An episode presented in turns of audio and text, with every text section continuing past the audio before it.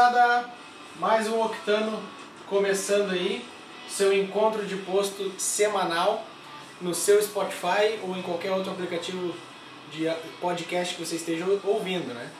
Uh, estamos aí reunidos novamente para falarmos do que a gente mais gosta de falar. Obviamente, carros. E hoje, para iniciar a semana, um assunto bem polêmico: estereótipos automotivos. Aquele bullying que sempre quando a gente está reunido com os amigos, seja qual for o lugar, surge. Ah, porque esse carro não presta por causa disso, ah, porque esse carro é isso, ah, porque aquilo é aquele outro. E hoje nós vamos discutir sobre essas verdades absolutas, né? Ver se faz sentido, onde tem verdade, onde tem mito. E nada melhor para começar assunto sobre carro, né, ô Diogo? Estourando uma gelada. Vamos lá então. Então assim, ó galera. Uh, esse aí. Estourou me, mesmo. Me babei. O uh, que, que todo mundo fala em rodas de, de amigos aí, em posto de gasolina, no serviço, enfim, quem gosta de carro sempre tem aquela áurea em volta da tração traseira, né? Só carro tração traseira que presta, esportivo de verdade tem que ser tração traseira, por isso que a BMW faz carro até hoje, os, os outros só enganam. E aí? Nunca é vai, é? ver um, nunca vai ver um Fórmula 1 com tração dianteira, né? É, Ferrari com tração dianteira. Para quem não entendeu nada que a gente está falando, tração traseira é só o eixo que traciona o carro, tá? Que empurra ou puxa o carro, tá? No caso dos tração traseira são as rodas de trás, no caso dos trações, dian trações dianteira são as rodas da frente, tá? Ainda existem... puxam o carro aí nesse... Exatamente. Ainda existem os 4x4, né, que você já conhece, Jeeps e tudo mais, e os AWD, que são carros que tocam o tempo todo com as quatro rodas, né? Os 4x4 tu escolhe o eixo que tu quer que ele tracione e o AWD ele sempre funciona com as quatro rodas girando ao mesmo tempo. E aí, Diogo, mas tu acha que de fato carro esportivo de verdade são só os com tração traseira? Cara, eu acho uma brincadeira legal de se fazer, tá? Porque eu tenho tração traseira na garagem. Só que assim, ó. Uh, não, isso é, não existe, tá? Não, não, é, não é regra isso. Obviamente que não, porque se tu botar um carro de rally, é um carro 4x4. Não existe, tu não tem como tu ganhar um rally com carro de tração traseira e tu não tem como tu ganhar um rally geral, um Dakar da vida, é. com um carro de tração dianteira. E é exatamente aí tem vantagem nesse terreno. E isso deixa uma, uma brecha muito boa, porque, por, por exemplo, um grande piloto, o Sting, ele correu o Mundial do Rally a bordo de um Saab 99 Turbo, tração dianteira, pessoal. Né? E o cara fez miséria naquele, naquele rally com esse carro, e é um carro divertidíssimo. Exatamente. Assim como uh, as pessoas que cultuam alguns certos carros uh, admiram esses carros por toda aquela aura que tem através dele, né? Toda aquela aura ali e, e, são carros com tração dianteira. Um exemplo são as Alfas, né? Não tem como falar da Alfa sem falar da 145 quadrifóglio, né? Uh, o Renault Peugeot 205 GTI. Né? Não que, existe no Brasil, mas é um foguetinho. Infelizmente aqui não, não tem. Assim como os nossos nacionais, né, Diogo? Tu pode falar muito bem é, deles. Uh, não tem como tu hoje, né, no, no 2020, tu não falar de um esportivo brasileiro que não seja o Renault Sandero RS, tá? É um carro tração dianteira, 150 cavalos, um carro super honesto para a proposta dele e bem encaixado, bem acertado, é um carrinho bem legal.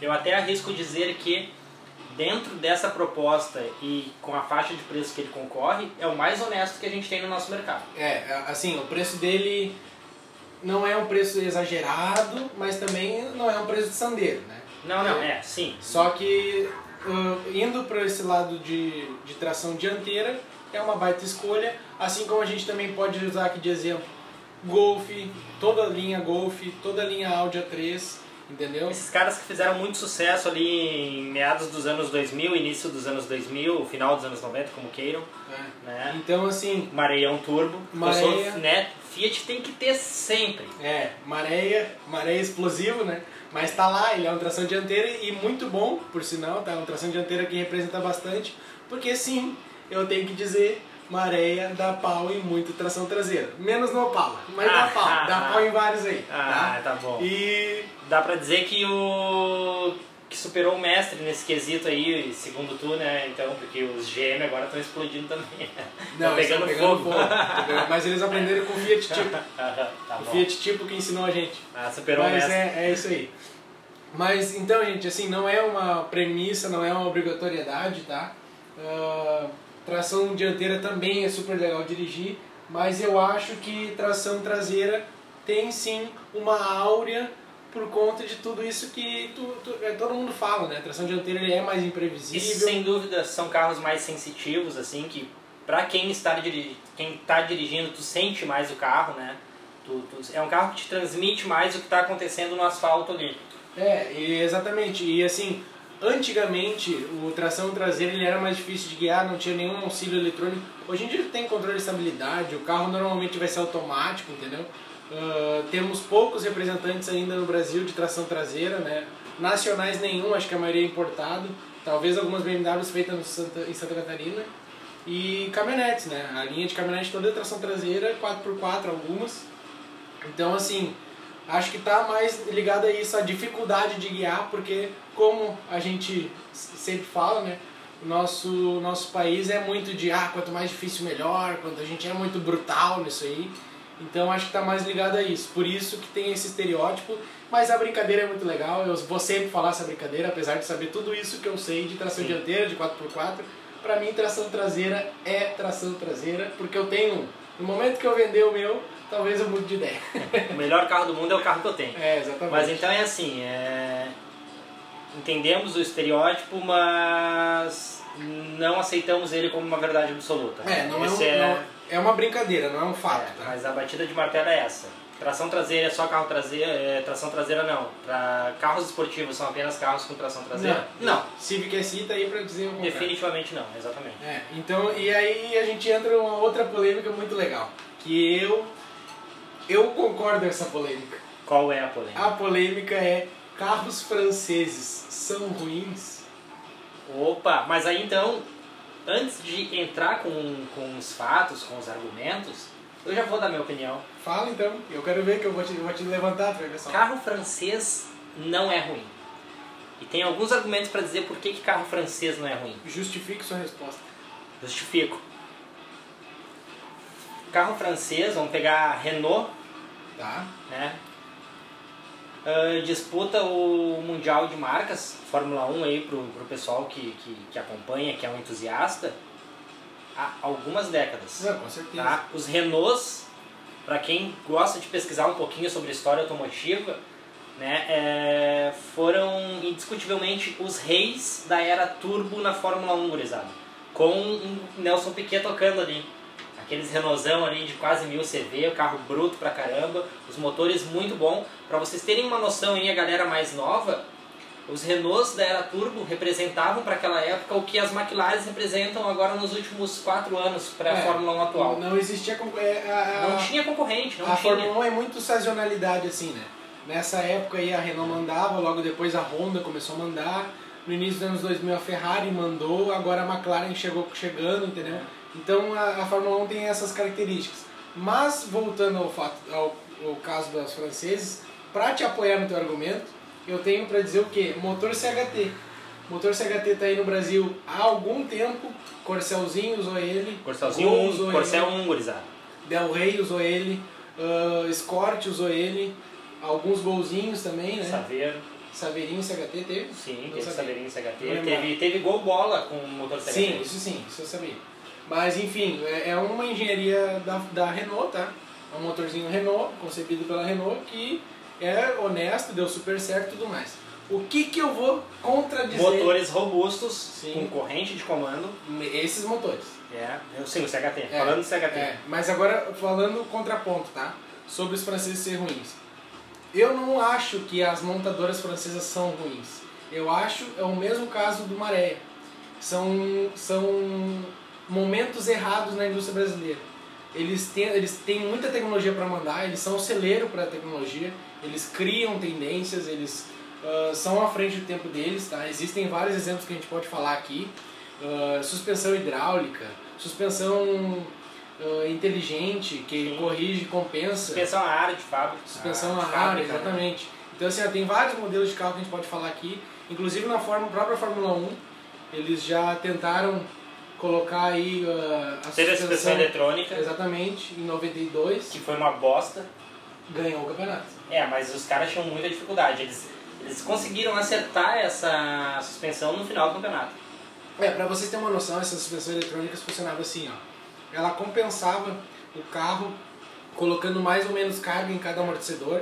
Então o carro, ele sabia a hora que ele tinha que botar mais pressão numa mola ou na outra, ou no amortecedor, para fazer a melhor curva possível com mais aderência. Só que detalhe, O que, que a engenharia da Renault fez antes? Eles mapearam todos os circuitos do GP e o carro já sabia a curva certinha quando ele estava andando. Quando ele estava entrando naquela curva, ele já estava corrigido. Inclusive tem algumas fotos na internet desse, desses carros da Renault, na verdade Williams, né? Da, dessa época, que tu via o carro numa curva compensando para outra, como se, como se a foto fosse uma montagem, não faz sentido. E exatamente por esse efeito. Então, assim, é incontestável que a França é uma precursora para muita tecnologia, inclusive para hoje, tá? Só que eu acho que no Brasil não dá certo o carro francês. Eu estou dizendo dos mais dos high level, tá?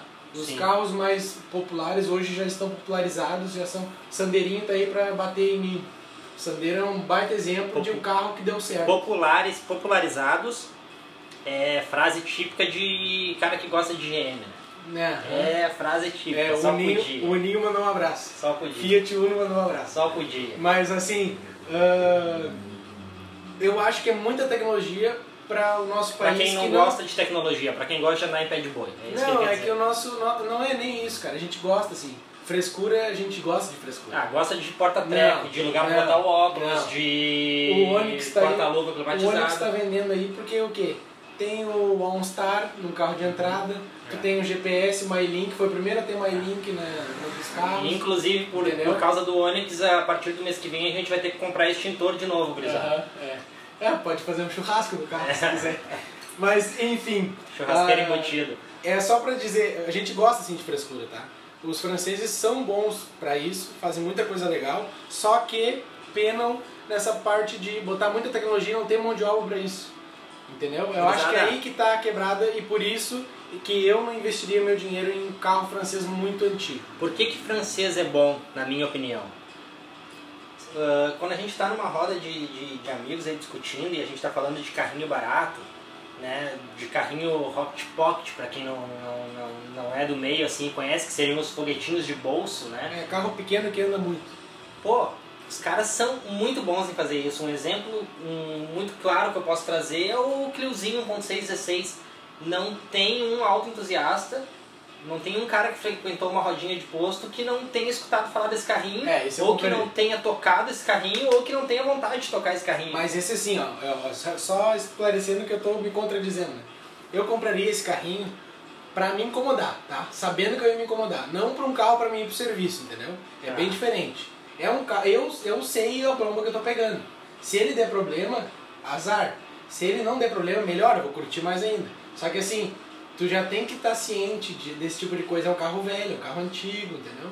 É, é esse tipo de coisa que, tipo assim, ah, tu indicaria o teu pai a comprar um Citroën Xantia? Não! Ah, porque Por que, que eu te mandei um anúncio esses dias de um Xara VTR e tu quase bateu em mim por 6 mil reais? Porque é um carro problemático e eu Não. te mandei esse anúncio. Não, não é por isso.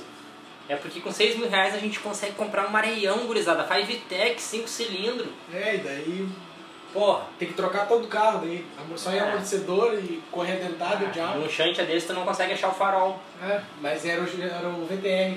Tá, É, para. Sarinha tem bastante peça ainda. Enfim, gurizada, eu acho que o carro francês tem sim uma justificativa boa, pelo menos pra nós aqui que a gente brinca.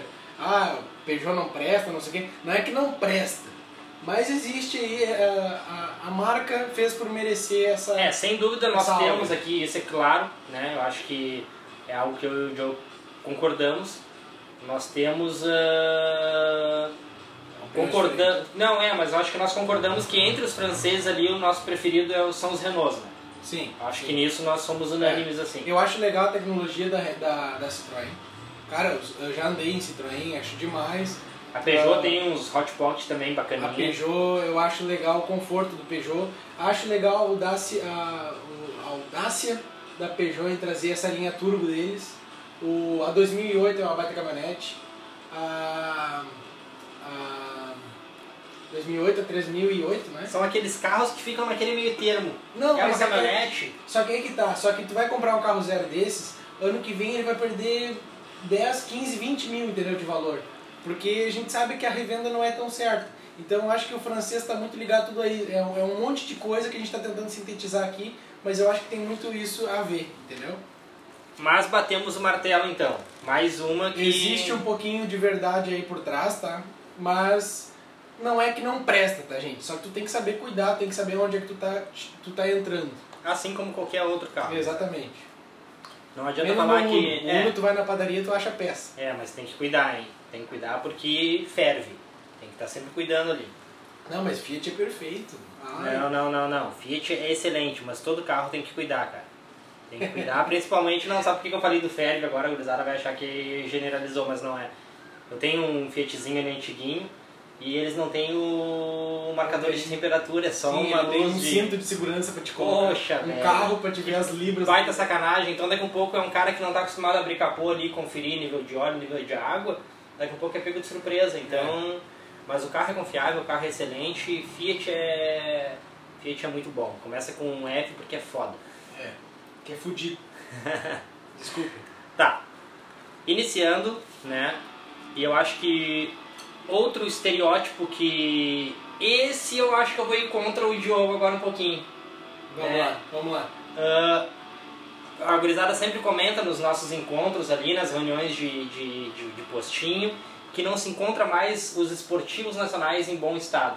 E quando se fala em esportivos nacionais, obviamente a gente está comentando ali os do final dos anos 80, início e meados dos anos 90, talvez um pouquinho final de anos 90 ali, quando né, teve ali Maranhão, então é uma verdade, não é?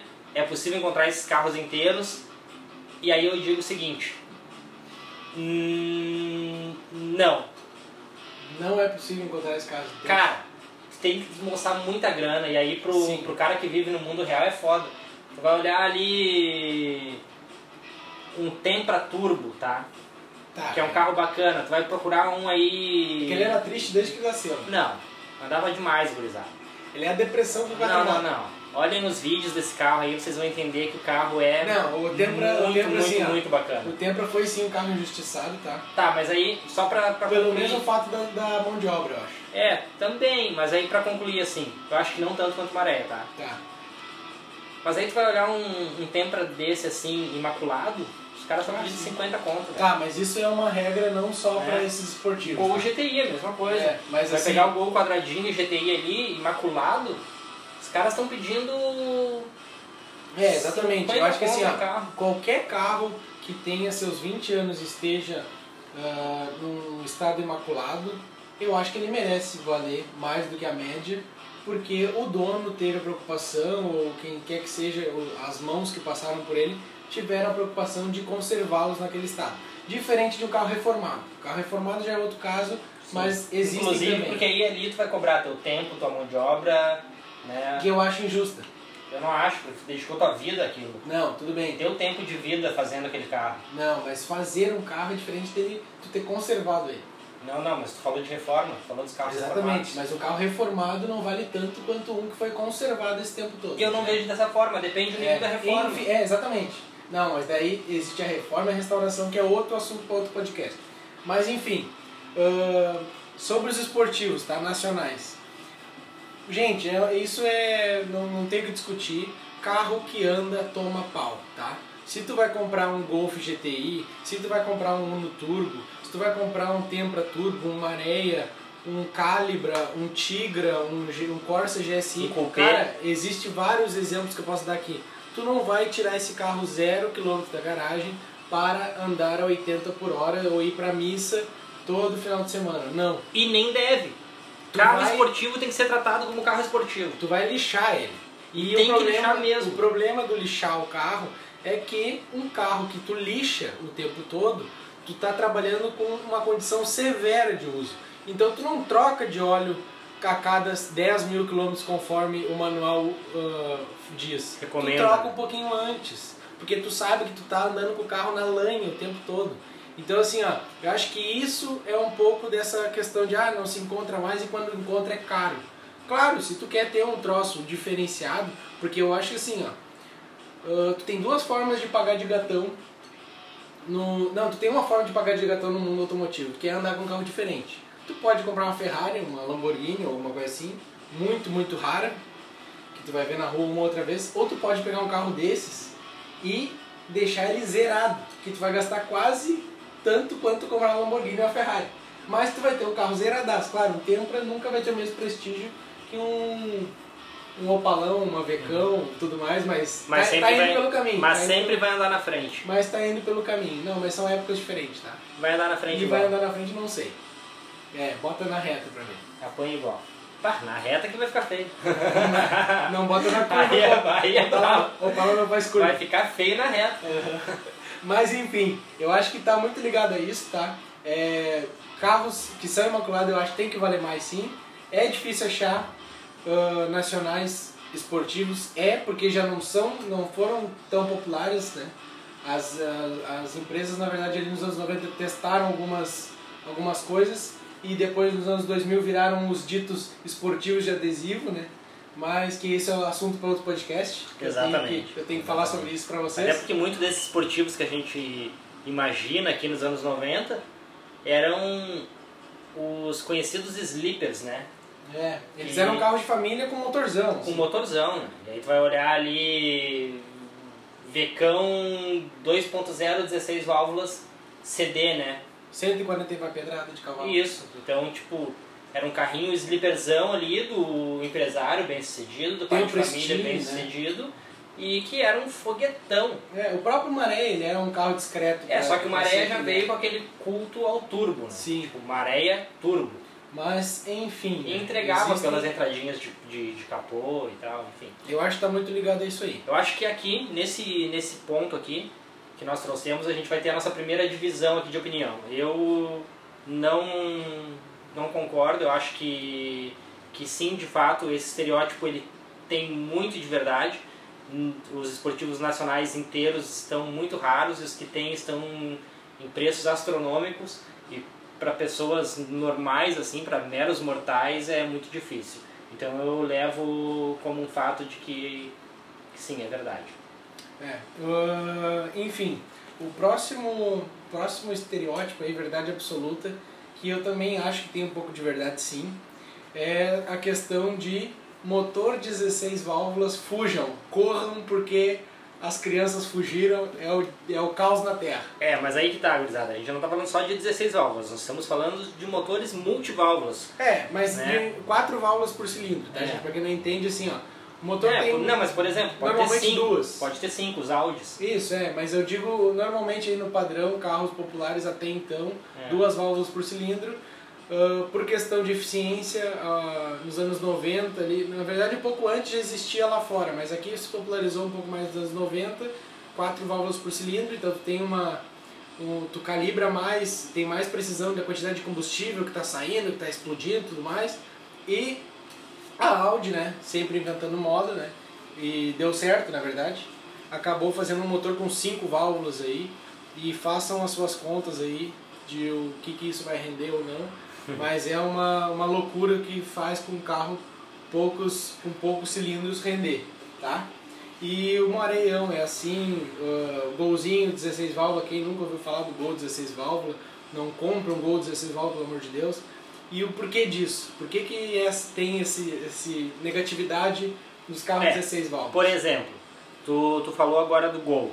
Só que o Gol 16 válvulas, que hoje tem todo essa, essa, essa coisa negra por trás dele, né, ou essa nuvem negra em cima, na época que foi lançado, ele era o motor multiválvulas mais moderno que, se, que tinha no nosso mercado nacional.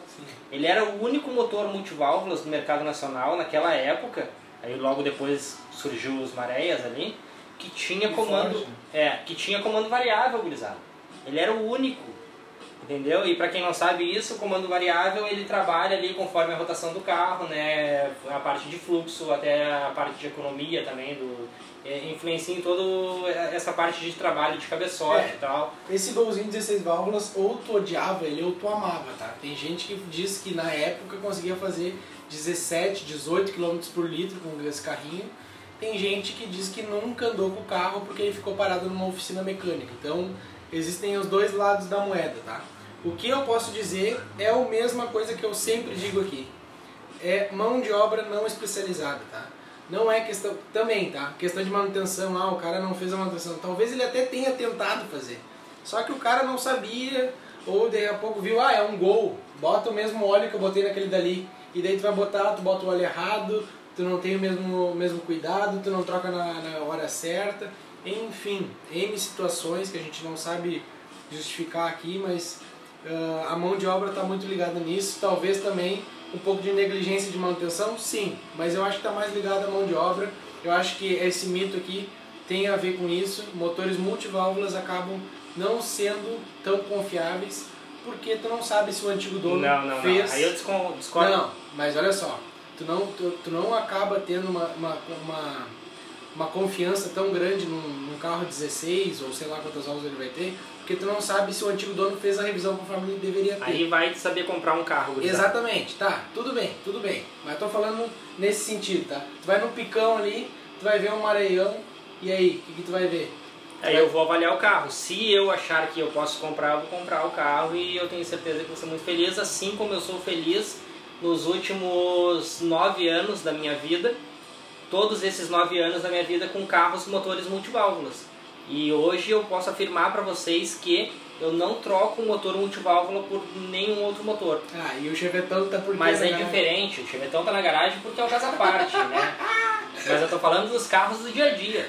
Chevetão multiválvula, E eu realmente, ah, imagina só com um motorzinho do, do 16 ali, ia ficar nervoso, né? Se com esse motor já dá pau meu pau, aí tu imagina. Aí, dá porque o meu tá parado. Aham, mas dá. Aí imagina, cara, pra mim, né, não existe nada melhor do que um motor multiválvula. Por quê? Ele é mais econômico. As válvulas do motor, gurizada, elas controlam o fluxo de que está passando pro motor, tá? Então, é basicamente tu imaginar assim, ó, saia correr aí na rua, trancando uma narina tua, né? E aí depois tu sai a correr o mesmo percurso com o nariz totalmente desobstruído. Tu vai respirar muito melhor. E o motor com multiválvulas ele respira melhor. Obviamente é, tu vai ter é desempenho melhor. Boa, boa, boa comparação. Na verdade é bem isso. O motor tu tem uma maior área de ar entrando e uma maior área para o ar sair, entendeu? Então é facilita o que o motor precisa fazer. Ele abre caminhos ali, né? É exatamente isso que o Michael explicou aí. Então, o motor 16 válvulas é muito bom, é uma engenharia muito válvula é muito boa. É uma engenharia muito boa. O que eu digo, por que, que existe? Por causa dessas constatações que eu falei aí, que eu uh, crenças, na verdade, não são constatações, são crenças minhas, né? E que eu acho, que eu acredito que a a mão de obra não especializada durante do Brasil acabou matando aí um pouco essa fama do de mas, ser bom ou não. Mas um detalhe, prestem atenção, porque todos os carrinhos que estão saindo agora, até mesmo os ditos populares, estão saindo com motores multiválvulas, esses três cilindros aí, todos eles são 12 válvulas, podem fazer a conta e vocês vão ver que tem quatro válvulas por cilindro. E os carros que são cultuados pelos entusiastas ali, pelas pessoas que falam muito de confiabilidade, os japoneses, Corolla, todos. Uh, Honda, apesar de tentar camuflar né, uh, o multiválvula, porque são comando, são carros com 16 válvulas no motor 4 cilindros, eles têm um comando só. Então o leigo talvez abre aquele capô, olha aquele motorzinho estreitinho e acha que é 8 válvulas. Mas não. E para vocês verem que confiabilidade não tem nada a ver com o número de válvulas. É, hoje, assim, ó, pós 2010, tá? Pós 2010, a indústria mudou bastante. Hoje em dia, multiválvulas não é mais tão um problema quanto eram ali nos anos, dois, nos anos 90 e tudo mais. Uh, hoje tu vai achar a maioria dos populares já são multiválvulas, um ou outro ainda é a resistência do 8 válvulas ali, por uma questão também de economia, tá? É mais barato para a montadora fazer um 8 válvulas, só que gasta mais combustível, então para ficar competitivo, as montadoras hoje, a maioria adotou multiválvulas como carro standard. Concordo, concordo. Eu acho que essas premissas aí que a gente falou, essas verdades absolutas são bem interessantes, que eu acho que é dúvida de muita gente, né? Sim, sem dúvida. E tem mais, eu acho que a gente pode fazer um segundo podcast sobre isso, porque tem muita coisa pra gente falar, muita coisa polêmica. Tem sobre por que, que mulher dirige mal, porque quem é que explica, quem é que disse isso? De onde É, que mulher isso? não entende de carro. É, existe alguma justificativa disso? Existe, acho que sim, né? acho que existe. é uma verdade absoluta? Uh, toda brincadeira tem uma, uma justificativa, né? Tem porque Não- Ninguém surgiu. brinca com uma coisa por nada, assim. Existe alguma, alguma coisa que levou as pessoas a brincarem com aquilo. Então, uh, entre outros casos, né? Por Sim. exemplo, por que, que o, o- algum carro é esportivo de adesivo, outro não? Por que, que o, a GM é melhor que a Fiat? Enfim, a gente vai explicar bastante Vamos coisa. encerrar aí. o podcast com essa. Tá, cara. gente? Uh, Abraço. espero que vocês tenham gostado. Dali Octano. Boa semana pra vocês, gurizada. Espero que tenham curtido o episódio dessa semana aí. E até a próxima. Um abração. Valeu. Falou.